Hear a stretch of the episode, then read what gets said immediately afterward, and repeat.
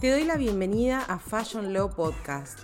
Soy Pame Echeverría, creadora de la cuenta de Instagram Derecho de la Moda y del Fashion Law Classroom, primera escuela online dedicada enteramente a la enseñanza del Fashion Law o Derecho de la Moda para estudiantes y profesionales de Argentina y del mundo. En este podcast te invito a recorrer esta fascinante disciplina y caminar esta pasarela del derecho de la moda juntos. Quédate ahí y nos escuchamos. Te doy la bienvenida a esta nueva temporada de este Fashion Law Podcast.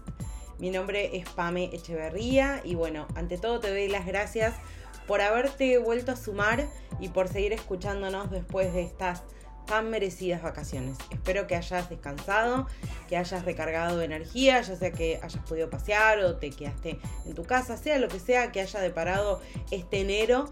Espero que este 2023 te encuentre con todas las pilas. Por este lado te cuento que, como ya sabrás, eh, febrero es el mes de la tecnología y principalmente de la inteligencia artificial aplicada a la moda. Y un poco este capítulo de hoy que va a abrir esta nueva temporada, la temporada 2 de este podcast, tiene un poquitito de impacto en ese sentido, ¿sí?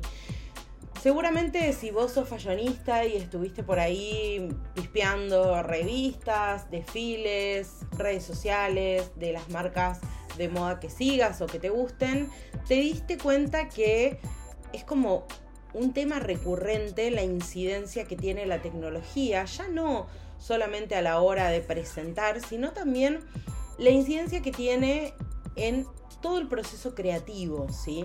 La, gran novedad eh, en materia, creo yo, de inteligencia artificial eh, y, de aplicaciones tecnológicas en la industria de la moda tiene que ver con todas estas cuestiones que vemos cada vez más no solo relacionadas con NFTs, con eh, contratos inteligentes o smart contracts, con la aplicación del blockchain, con las cripto en la moda. Digo, hay un sinfín, sinfín de temas que eh, están cada vez pisando más y más fuerte.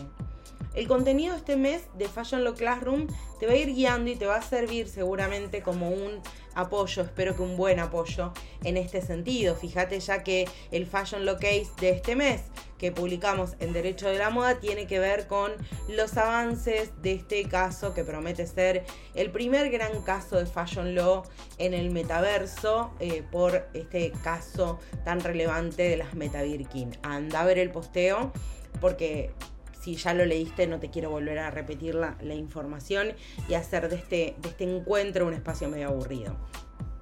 Pero bueno, en este primer encuentro, en este primer capítulo de esta temporada, eh, quiero que analicemos cuál es la incidencia que tiene la tecnología en la industria de la moda. Porque como te decía, eh, la inteligencia artificial cada vez se está utilizando más y más en todo lo que tiene que ver con el proceso creativo. Y cada vez son más las empresas, el claro ejemplo de, IBM, ¿sí? Eh, y, su proyecto para que aquellos diseñadores que utilizan determinadas herramientas tecnológicas puedan valerse de la inteligencia artificial para mejorar el proceso creativo. Es como que ya de unos años esta parte empezó a marcar un poco eh, el ritmo, la pauta de cómo la tecnología, iba, la tecnología iba a estar siendo aplicada eh, dentro de otros procesos en la cual no la encontrábamos hace un tiempo atrás. Sin lugar a dudas, la inteligencia artificial, ¿sí? aplicada a la industria, es algo que tenemos que seguir de cerca no solamente por los beneficios que puede traer, sino también por los desafíos en materia de propiedad intelectual, en materia de ética, sí, entre otros. Hablando del tema de propiedad intelectual o derecho de autor específicamente, empezamos a ver también, también tengo un posteo de esto en Derecho de la Moda, si querés andar y chequealo, ¿sí? Em, que los tribunales empiezan a debatir y un poco nos empezamos a preguntar si realmente aquellas creaciones que eh, tienen o que utilizan, mejor dicho, inteligencia artificial, son protegibles a través de los derechos de autor. ¿sí? Eh, en este sentido, un poco el, esquema de debate se plantea desde el lugar en donde si se le va a otorgar o no protección. Y vos sabés que hay un caso muy interesante de un artista que eh, utilizando una herramienta eh, con, de inteligencia artificial, eh, generó imágenes para un ebook que después vendió y que obtuvo en la Oficina de Copyright de los Estados Unidos protección a través de este instituto. ¿sí? Eh, un poco la revisión de este caso nos lleva a nosotros como comunidad jurídica a preguntarnos si efectivamente eh, la inteligencia, las creaciones que utilizan inteligencia artificial son o no protegibles a través de los derechos de autor y cuál es en cierta forma eh, la creatividad, o sea, esta vara de creatividad que les vamos a exigir, ¿sí? Eh, para que sean protegibles. Porque bueno, como sabemos, tanto en materia de derecho de autor como en materia de copyright, ¿sí? ya sea que nos paremos desde el derecho... Eh, anglosajón o desde el derecho continental, viste que las creaciones en principio se le otorgan ¿sí? y se reconoce protección a aquellas creaciones que hayan emanado específicamente de producto de actividad humana. Hay un montón de teorías en materia de inteligencia artificial eh, que hasta ahora convivían de una forma pacífica, ¿no? Eh, diciendo, bueno, a ver, pero eh, en definitiva la inteligencia artificial también tiene una cuota de creatividad propia porque esto, estas herramientas tecnológicas provienen de la creatividad humana. Algún humano detrás fue el que la generó. Pero bueno, parece que en materia de, derechos de autor, ¿sí? Eh, este tipo de eh, de, principios que parecían estar tan claros hace un tiempo esta parte están empezando a ser revisados. Y en consecuencia yo me pregunto si esto en definitiva no va a terminar impactando en la industria de la moda a las creaciones ¿sí? de colecciones que utilizando inteligencia artificial quisieran obtener algún tipo de protección a través de los diversos institutos de la propiedad intelectual en sentido amplio o en sentido más estricto de los derechos de autor. Esto es algo que tenemos que seguir bien, bien de cerca bien de cerca también tenemos que seguir todo lo que tiene que ver con los NFT. ¿Y por qué te digo y por qué comenzaba el, capítulo de hoy hablándote de las Birkins? Porque el análisis que en esta semana, en esta primera semana de juicio, que comenzó el 31 de enero, ¿sí? en donde las partes empezaron frente al, juzgado y frente al jurado ¿sí? a exponer cuáles eran en definitiva sus posturas y por qué una tomaba una postura y por qué la otra defendía o atacaba la misma. Eh, el análisis que, se introdujo en esta primera semana de juicio tiene que ver con, bueno, evaluar cuál es el rango de creatividad que tuvieron o tienen o no las Meta Birkins. Fíjate que desde una postura, Hermes sostiene que Rothschild simplemente está buscando hacer fortuna intercambiando protecciones de la vida real de Hermes por derechos virtuales. Y en este punto eh, introduce un concepto que desde la comunidad jurídica conocemos mucho, que es el aprovechamiento del esfuerzo ajeno, y dice, bueno, lo que quiere en definitiva este artista es generar ganancias aprovechándose de una marca que ya es exitosa. ¿sí? Eh, también introduce un poco la idea de que ellos como, como compañía estaban planificando meterse a sí mismo en el mundo de los NFT y que por esto eh, le causa bueno, un, un, daño muy grande en la existencia de las Meta Birkin. Pero fíjate vos, y acá es donde yo me quiero detener un poco, eh, que tiene que ver con cuál fue el argumento de Rothschild, porque él ya habíamos visto, y si no, seguí en, Derecho de la Moda y buscar los anteriores, en donde iba introduciendo desde el año pasado eh, todo lo que tiene que ver con este caso, se habló mucho de eh, si el producto, en definitiva, si los NFT eran artísticamente relevantes, si había existido una actividad artística que mereciera ¿sí? Eh, separarse del producto original de Hermes. Entonces, lo que, lo que Rothschild dice en esta semana de juicio es que siempre que este producto, que un producto sea artísticamente relevante, el cual obviamente él lo considera así,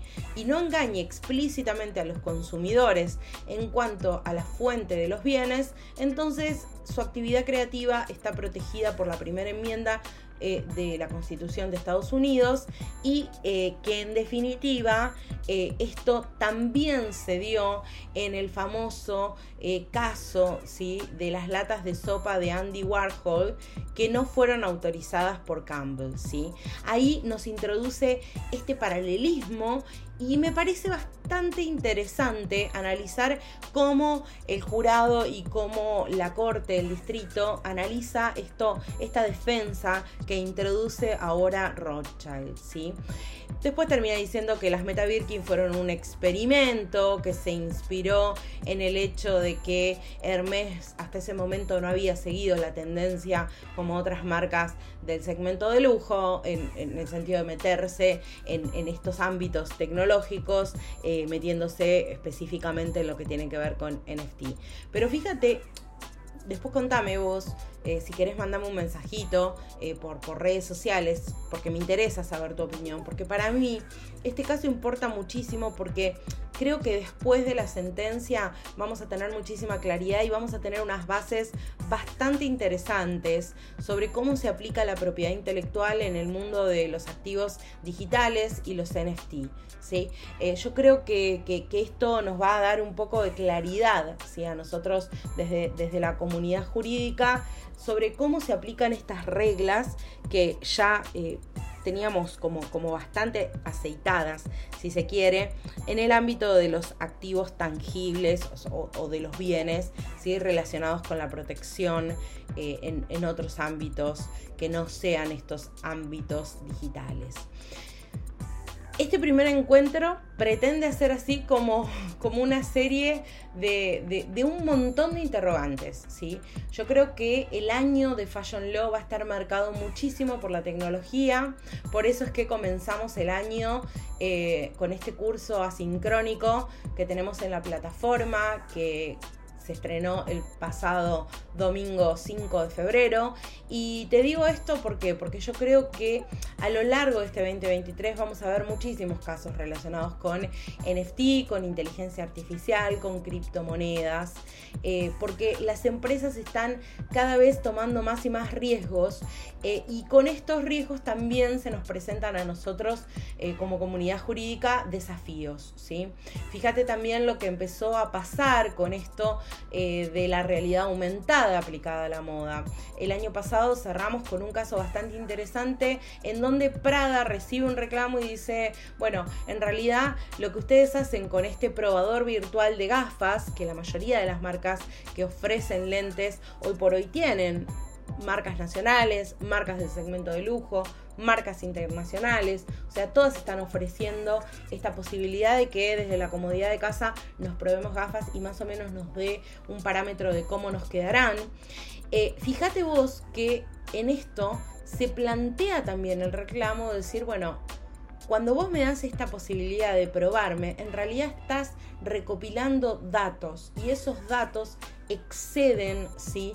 el marco de lo que los consumidores podemos llegar a autorizar en esta, en esta relación de uso de la página web. Entonces, vos fíjate cómo la tecnología ya se empieza a meter en el Fashion Law de una forma que empezamos a articular con algunas problemáticas en materia de datos que se empiezan a presentar y que creo que como fashion lawyers nos tenemos que empezar a adelantar a esas problemáticas y empezar a ver cómo vamos a ser capaces o no de resolverlas y cómo, que creo que este es el punto de lo más importante, vamos a ser capaces de prevenir el conflicto para nuestros clientes. Hasta acá llegamos en este primer capítulo de la segunda temporada del Fashion Law Podcast. Me encantaría saber qué pensás de todas estas cosas, así que eh, si querés y tenés ganas, mandame un mensaje por redes sociales, ya sea Derecho de la Moda o al Fashion Law Classroom, eh, si me seguís en cualquiera de las dos cuentas, eh, me, me interesa conocer tu opinión. Bueno, nos escuchamos en marzo y gracias como siempre por estar ahí.